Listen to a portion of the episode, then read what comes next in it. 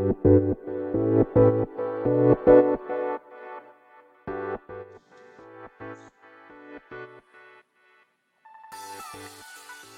い。始まりました。本を読んでは独り言ラジオ。私、変な髪型をしたポンコツ薬剤師こと町田和俊でございます。はい。というわけでですね、今日も読んだんだか読んでいないんだか、積んだんだか積んでいないんだかといったですね、まあ、本たちの中から一冊を紹介して、えー、ゆるり、ゆるりと語っていきたいと思います。はい。冒頭から神々でございます。はい。というわけでですね、本日紹介しようとしている本は、はい。まあ、初めて漫画ですかね。はい。えー、レッドブルーというですね、えー、漫画でございます。えー、こちら、小学館でしたっけかね。サンデーだったと思いますが、ちなみにですね、かなりこう曖昧なことになっているのはですね、えー、今何も手手に持っていないんですね。はい。と言いますのもですね、私漫画はですね、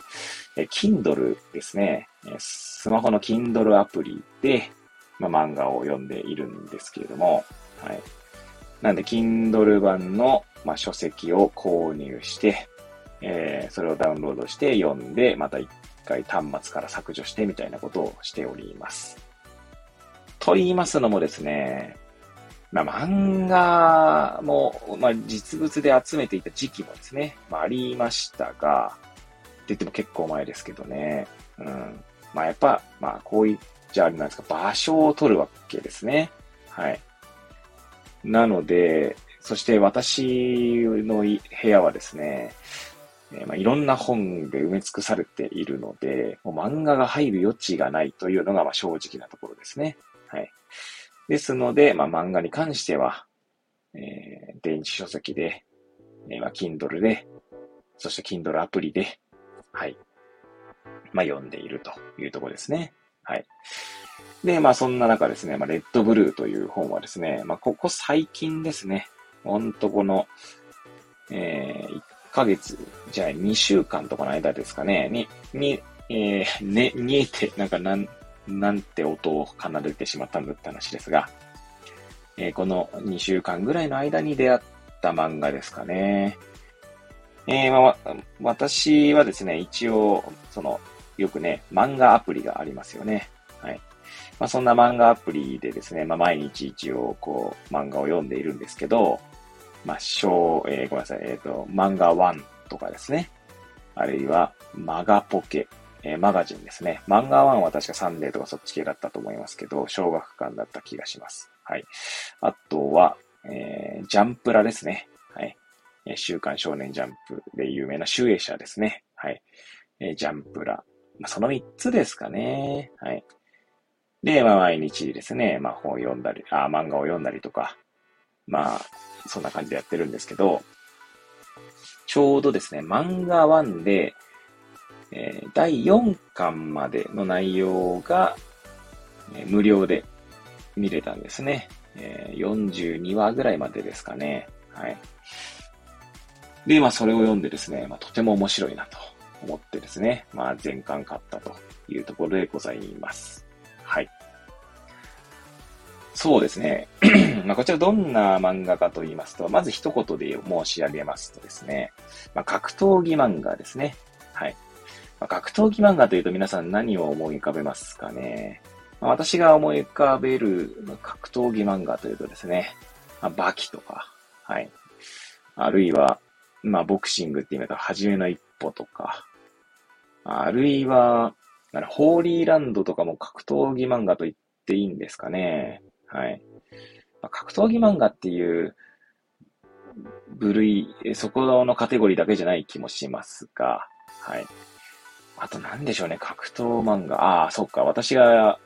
好きな漫画でですね、これも集めておりますけれども、まあ、ケンガンアシュラ、ケンガンオメガですね。はい。今、ケンガンオメガがですね、漫画1でやっておりますけれども、はい。こちらも格闘漫画ですね。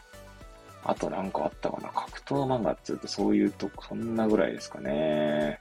はい。まあ、そんな中にですね、私、えー、レッドブルーがですね、今、私の中で来ておりますね。って言っても多分、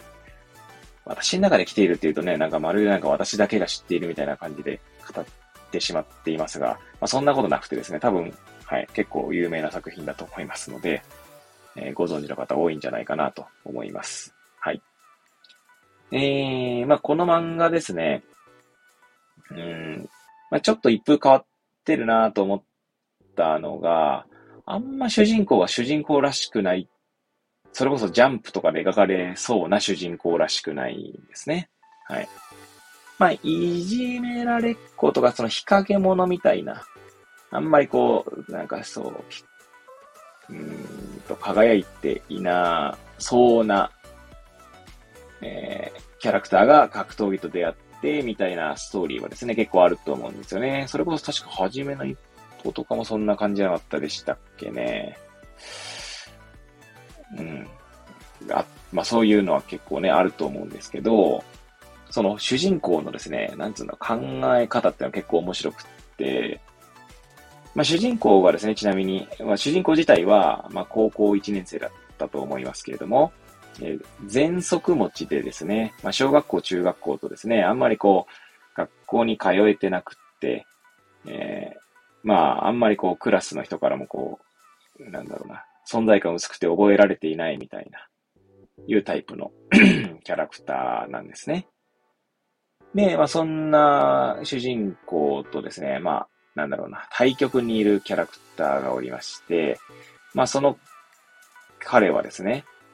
うんとめちゃくちゃもう陽キャってやつですかね、陰キャの反対、太陽の陽ですね、まあそんなキャラクターで、えー、まあ天才的な格闘センスを持っておってですね、まあ、テレビにも引っ張りだこ。確か YouTube チャンネルとかも、まあ大ヒットというか、はい。まあ注目されている、ね、キャラクターがいるんですね。で、その、えー、まあある種ライバル関係にあるんだと思うんですけれども、まあ勝手にライバル視だ、最初はね、しているだけなんでしょうけど、えー、第1話かなんかだったと思いますけどね、まあその主人、主人公がですね、まあ簡単に言ったらいじめられていて、まあそこをですね、えー、同じ高校に通っているその、まあライバル関係に、まあ作中では描かれる、えー、天才的な格闘少年ですね。が、えー まあ止めに入るんですね。で、その際にですね、まあ陽キャパワー全開でですね、まあ接するわけなんですけど、あの、まあその主人公はですね、その彼のことが昔から嫌いだったわけですね。まあどういうところが嫌いかっていうと、まあ、陽、陽キャなのでですね、なんだろうな、例えば、あの、き、決めつけてくるわけですね。例えば夢を持っていないとダメだぜ、みたいなね。夢を持とうぜ、とかね。そんな感じの。あとは、あの、お前空っぽだな、夢な、夢持ってないなんて、みたいな。ってことを平気で言うんですね。はい。でもですね、明るくですね、クラスの中心にいるようなキャラクターなので、まあ基本的にはですね、まあ本当に、まあなんだろう、まあそんなキャラクターで描かれているんですけど、まあ主人公はですね、まあ陰キャ代表みたいな感じですので、はい。まあ、相入れないというか、まあ嫌いだったというところですよね。で、まあ私はですね、まあそ、そういう描かれ方、心理描写の描かれ方がとても面白いなと思って見ているっていうのもあるんですけど、まあ一方でですね、こう自分の過去を振り返っていると、まあ、多分その、ライバル関係に、主人公のライバル関係に、関係じゃないんだな、ライバルし、主人公が勝手にライバル視している、その、ライバルじゃねえんだな。まあ、打倒って感じなんですかね。はい。まあ、その、えー、陽キャが吐くようなセリフを昔もよく吐いてたなとまあ思うわけですよね。そういう意味で振り返って思うっていうところがありますね。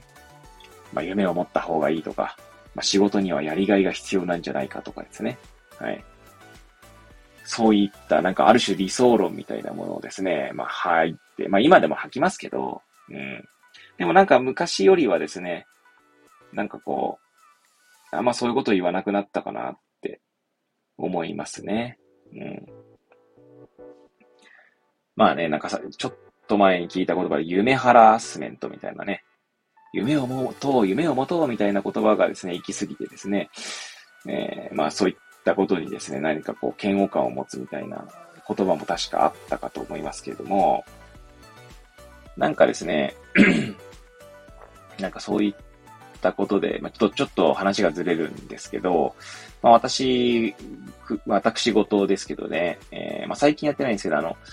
釜石コンパスというですね、まあキャリア支援事業ですね、高校生のキャリア支援事業があるんですけど、まあそこで高校生のですね、まあ進路相談の傍らってわけじゃないんですけどね、まあちょっと相談を受けたりとかする、まあ機会に、まあ参加したことがあるんですね。はい。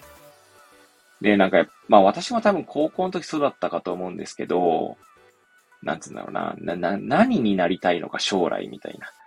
ていうことにですね、かなりフォーカスが当たってる気がしますね。うん。つまりなんか英語で言うと、まあ、英語で言うとって言い方も変なんですけど、なんか what? what ですね。何ということにですね、かなりこう、引っ張られるなぁと思うわけです。まあ、なんかこう今思うのはですね、何になりたいかっていうよりはどう生きたいかっていう方が結構大切だなと思うんですよね。まあ俗に言うなんかこう、doing より being みたいな感じなんだと思うんですけど、まあどうありたいかみたいな。どういう状態でいたいのかみたいな感じですよね。だから、そのどういう状態でいたいのかみたいな、ことから考えると、まあ、職業とかですね、まあ、キャリアって別に手段でしかないんだと思うんですよね。うん。ただやっぱりどうしても高校生、私もそうでしたけれども、何になりたいのかみたいな、いうことにこうでね、まあ、まあ、そういった引力が強いんでしょうね。引っ張られてしまうんでしょうね。うん。まあ、だからこそですね、なんかこう夢を持とうみたいな話になるのかな、みたいな。夢っていうですね、ある種、夢って大体よく語られる夢って皆さんどういうの想像しますか？何々になりたいみたいなのがまあ夢としてよく問われるシチュエーションでそういう文脈なんじゃないかなと思うんですよね。まさに何になりたいって何ね、ほわっとですよね、めっちゃね。だからまさにこう 何になりたいっていうのはイコール、まあ、doing に近いんだと思うんですよね。うん。でもそうじゃなくって多分、まあ、どういう状態であれば、その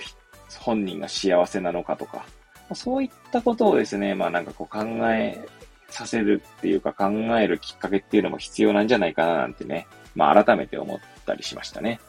まあ何せですね、主人公は、この漫画の主人公っていうのは、まさに夢を持とうとかですね、まあそういったなんか世の風潮みたいなのに、まあひたすら嫌悪感を抱いているんだと思うんですよね。ごめんなさい。まあそういった場面が直接的にあったわけじゃないんですけど、うん。もやもやするっていう場面がですね、いっぱいあるんですね。はい。まあそんなですね、まあ作品の中でですね、えー、確か第30話だったかな違いますね。第24話ですね。はい。第24話でですね、えー、私の結構なんだろうな、刺さったセリフがあるので、それを紹介させていただいて、今日、えー、まあ、本日の終了ですね。まあ、終、あ、本日の配信をですね、まあ、終了していきたいと思うんですけども、えー、とですね、どんな言葉かというと、夢を追う人の強さもあるけど、夢を諦めたの、諦めた人の強さもあると思う、みたいなことがですね、主人公の口から語られるんですね。はい。まあ、私自身の話になりますとですね、まあ、いつも私自身の話しかしてないんですけども、えー、まあ、大学浪人時代にですね、まあ、サッカーの指導者になりたいっていう夢を持ってですね、まあ、そのおかげで、まあ、確かにこう、突き進めたっていう面はあるかと思うんですが、まあ、やはりライフステージが変わっていくと、それこそ結婚して子供ができてとか、まあ、あるいは子供にね、障害があってとかってなってくるとですね、まあ、どういう状態が自分にとって一番こう、幸せなのかっていうことをですね、まあ、考えたりとか、まあ、あるいはですね、さっき言ったその夢を諦めるみたいなことがですね、まあ、あったわけですね。はい。まず夢を諦めるっていうのは、まあ、さっき今、ライフステージの話しましたけど、まあ、ライフステージが変わったから諦めたというよりは、まあ、なんか、その世界でになんかもう魅力を感じなくなってきたというか、まあ、ある種諦めですね。うん。そう思ったからこそ、まあ、やめたんですけれどもね。はい。まあなんで、その、なんだろうな、先ほどの主人公の言葉っていうのを完全に自分に当てはめてですね、まあ夢を諦める強さって確かにあるよなと思ったっていうところですね。はい。まあなんか、まあそんな言葉でですね、ちょっと最後、なんかよくゴニョゴニョしてしまって終わったんですけど、よくつか、よくわかんないままゴニョゴニョしてね、終わったんですけども、はい。まあ、今のところ全7巻、ん？全6巻 だったっけ忘れましたが、はい。えー、なんで、まだね、えー、大人買いしやすい価格の本かなと思う、あ、漫画かなと思いますので、もしご興味おありの方は、えー、手に取って読んでいただければなと思います。はい。というわけでですね、今日は、え、初めてですね、漫画を取り上げました、レッドブルーというですね、えー、作品を取り上げました。はい。ということでですね、また次回もですね、まあ、ゆるりと語っていきたいと思います。え、それでは皆さんまた次回お会いいたしましょう。ごきげんよう。